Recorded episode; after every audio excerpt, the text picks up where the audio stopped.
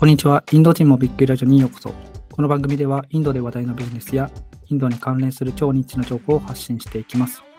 パーソナリティですが、井上さんと木村さんです。よろしくお願いします。お願いしおます。願いします。はい。進行を務めます山田です。よろしくお願いします。はい。えっと、本日のお題なんですけれども、日本人の住みやすい街、グルガオンについてご紹介していきたいと思います。まずですね、あの、北インドのビジネス都市グルガオンなんですけど、まあ、半数以上の日本人が住む場所として、グルガオンが結構有名ですね。その今回、あの、インドの中で日本人が一番住みやすい都市として、まあ、ご紹介していこうかなと思ってます。で、まず立地なんですけど、ハリヤナ州に属しているグルガオンはですね、首都デリーの南西に位置する都市になります。で、あの、場所がですね、あの、デリー空港からも車で約30分ぐらいの場所に位置してまして、かなり立地のいい場所として有名なところになります。と、過去の放送でもですね、このグルガオン、あの、2016年以降からは、あの、名前が変わって、グルグラムっていう風に改名されたんですけど、うーん。そうなんですか。そう、そうですね。一回なんか、一言だけ多分、ぐるぐらいにあやりまましたっけ？て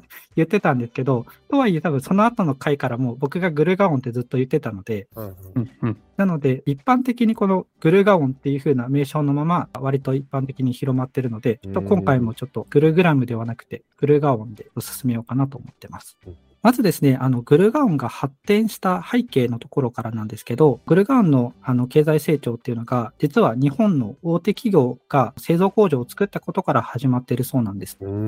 これ、井上さん、どこの企業とかってご存知ですか？インド、自動車系とか、鈴木？あそうです、そうです。あ、そうです。鈴木ですね。うん。おー。あの、大手メーカーのその自動車メーカーの鈴木の子会社ですね、が、あの、グルガオンにまあ製造工場を設立したことから実は始まっていて、うんうん。で、その後ですね、あの、DLF って言われる、そのインドの都市開発ディベロッパーがいるんですけど、ここがあの、グルガオンをあのビジネス都市に発展していこうってことで、まあ、開発していったといったところが、あの、流れになるそうです。あの、首都デリーにもともとオフィスを構えていた外資系の企業とかも、ビルのあの経年劣化とか、あとはまあ、賃上げとかに苦しんで、グルガオンに次々とオフィスを移したのが、結構急速に発展した理由としても挙げられているみたいです。うん。で、続いてですね、えっと、まあ、気候に関してなんですけど、グルガオンの気候っていうのが、まあ、大きく分けて3つありまして、夏である、まあ、初期と、あとは雨季、寒季、あの冬ですね、の3つに分かれてます。で、夏の最高気温で言うと、まあやっぱり高いんですけど、50度ぐらい、50度？はい、達しするので、うんちょっと日本では30度とかでみんな熱い熱い言ってるんですけど、インドとかだとちょっと50度まで上がるようです。えで、結構気温差も激しくて、冬とかになると10度ぐらいまでは下がるので、なので、まあ、その差40度ぐらいあって、まあ、結構に、日本とかだとはあまし考えられないんですけどうん、大体その3つがあるそうです。雨季に関しては、あの、スコールって呼ばれる、まあ、一時的に豪雨に見舞われることがあるらしくて、あの、まあ、整備があんまし進んでいないインドの道路とかだと結構水浸しになってしまうような形になるそうです。なので、まあ、この結構発展しているグルガオンって言われてますけど、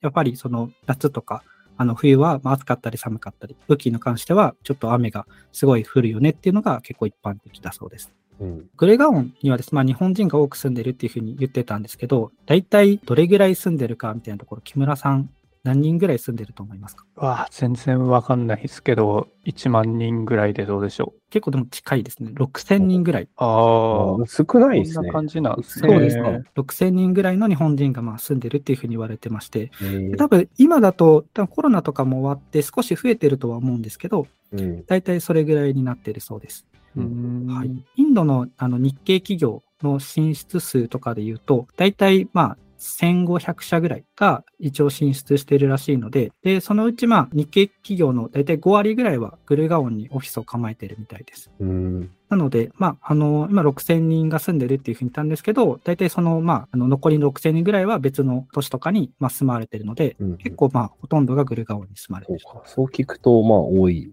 ですね。うん、そうですね。うん。えっと、まあ、それに伴って、まあ、グルガオンには日本人が多く住んでいるっていうと、まあ、住みやすい環境があるのも、まあ、一個理由としてあるんですけど、うんまあ、住みやすいポイントっていうのが、まあ、えっと、日本食のレストランが多いだったりとか、あとはショッピングモールが多くて、まあ、日用品が、まあ、ととあの、揃いますよね、とか、うんあとは、そもそもな多様な日本人コミュニティっていうのが存在するらしくて、結構この3つのポイントで、あの、グルガオンに移住する方が多いみたいです。うん僕もなんか、インド住むならグルガオンかなってなんか思ったことありますね。なんか。うん調べたときに。そうですね。なんかまあ、日本人がそもそも多いっていうのと、やっぱり、あのに、日本が住みやすい環境がもうすでに整っているみたいなところが結構大きいみたいですね。うんうんうんで、まあ、今言ったこの3つのポイントについてちょっと詳しく見ていこうかなと思うんですけど、日本食のレストランが多いってところで、インドのまあ放送で、まあ、毎日カレー食べてますみたいな話をずっとしてると思うんですけど、みんながみんなカレーばっかり食べてるわけではなくて、やっぱり日本人とかはカレー以外の日本食も食べてる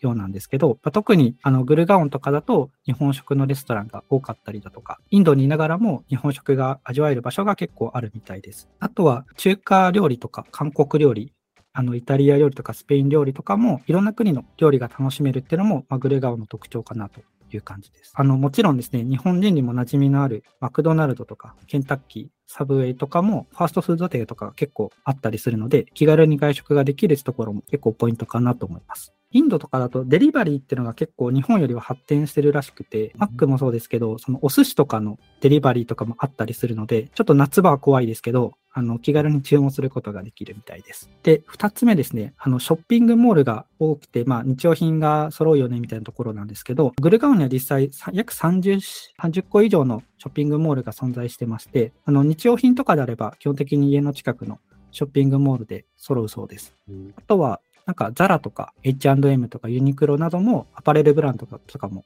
あの結構揃ってたりとかするので、まあ、休日にショッピングを楽しんだりとか、なんかモールによっては映画館とかボーリング場とかアイススケート場とかも入ってるらしいので、もう割と日本に住んでてもあるようなものとか娯楽っていうのが結構整ってるような感じになるそうです。結構なんかイメージ、あの、この前もテレビとかでインドの収録やってましたけど、なんか割とそういう映画館があるとか、ボーリング場があるみたいなイメージなかったですけど、うん実際は結構これぐらい栄えてるみたいですね。なんか普通に住みやすそうですね、本当に。うんそうですね。なんで、もうこれだけショッピングモールが整ってたりとか、あの、娯楽も揃ってたら、もう割と日本にいるのとあんまし変わり映えがないかもしれないですね。えっ、と、最後にですね、まあ、多様な日本人のコミュニティが存在するというところで、まあ、例で挙げるとですね、あの、大学の同窓会とか同じ出身地で集まる、集まる県人会っていうのがあったりとか、うんうんうんあとはなんかバレエとかサッカーなどの運動系サークル、あとは合唱とか文化系サークルとかまであって、だいたい80以上ぐらいのあのコミュニティがあるそうです。うんなので、実際の日本からインドに行って、そのインドでそういう趣味を作る人も結構いるぐらいなので、なので、そのグループ自体は日本人ばっかりなので、割と話しやすいのかなと思いますう。んうんあとは、ちょっと変わったコミュニティで言うと、デリー和太鼓会っていうのがあるらしくて、割となんかイベントとかで演奏するとか、催し物とかで、なんか日本の文化とかを伝えるのに、なんか演奏してるみたいなので、なんかそういった活動とかも割とあのグルガオンとかではできるみたいです。日本人が集まるあのサークルなので、初めてインドに移住する方とかは、まあこういうサークルとかを利用して、まあ情報交換をしたりとか、なんかこういう地域住みやすいよねとか、ここが最近流行ってるとか、なんか声かけてみたりとかしてるみたいなので、そういうサークルを一個利用するっていうのは手かなと思います。うんということで、まあ、今回はですね、あの日本人の住みやすい街、グルガオンについてお伝えしてきたんですけれども、井上さんいかがでしょうか？いや、なんか、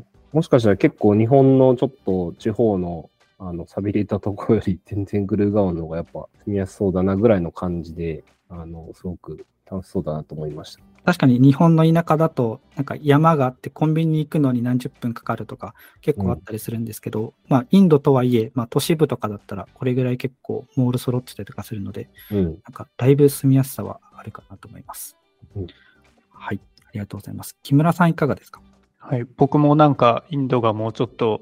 なんですかね、遠い存在じゃなくなったような気がしていて、あの、ショッピングモールの話とか聞きながら、ちょっと調べて画像を見てたんですけど、あの、結構もう日本ぐらいというか、東南アジアとかでめっちゃ発展してるところと同じぐらいは全然綺麗なんだなと思ったんで、うんはい、なんか本当に住みやすそうやなと、ちょっと、はい、アップデートされました。ありがとうございます。そうですね。あの、なんかいつだったか先々週ぐらいに、あの、インドの特集テレビ番組でやってて、なんかそれ見た時も街並みが、なんかその貧困層と、まあ、上の層のなんか暮らしぶりみたいなのが差があなんか放送されてたんですけど、なんかそれ見てても割と日本とかと変わらないぐらいのなんか生活をしてる方とかも結構いたりするので、うん。そういうなんか考え方というか、その元々のインドのイメージみたいなのがだいぶ変わってきたのかなと思うので、とまあ引き続きこういった小さな情報とかも発信していこうかなと思います。まあこれからもですね、インドにまつわる情報を今後も発信していきますので、今回は以上となります。インド人もびっくりラジオでした。ありがとうございます。ありがとうございま。した。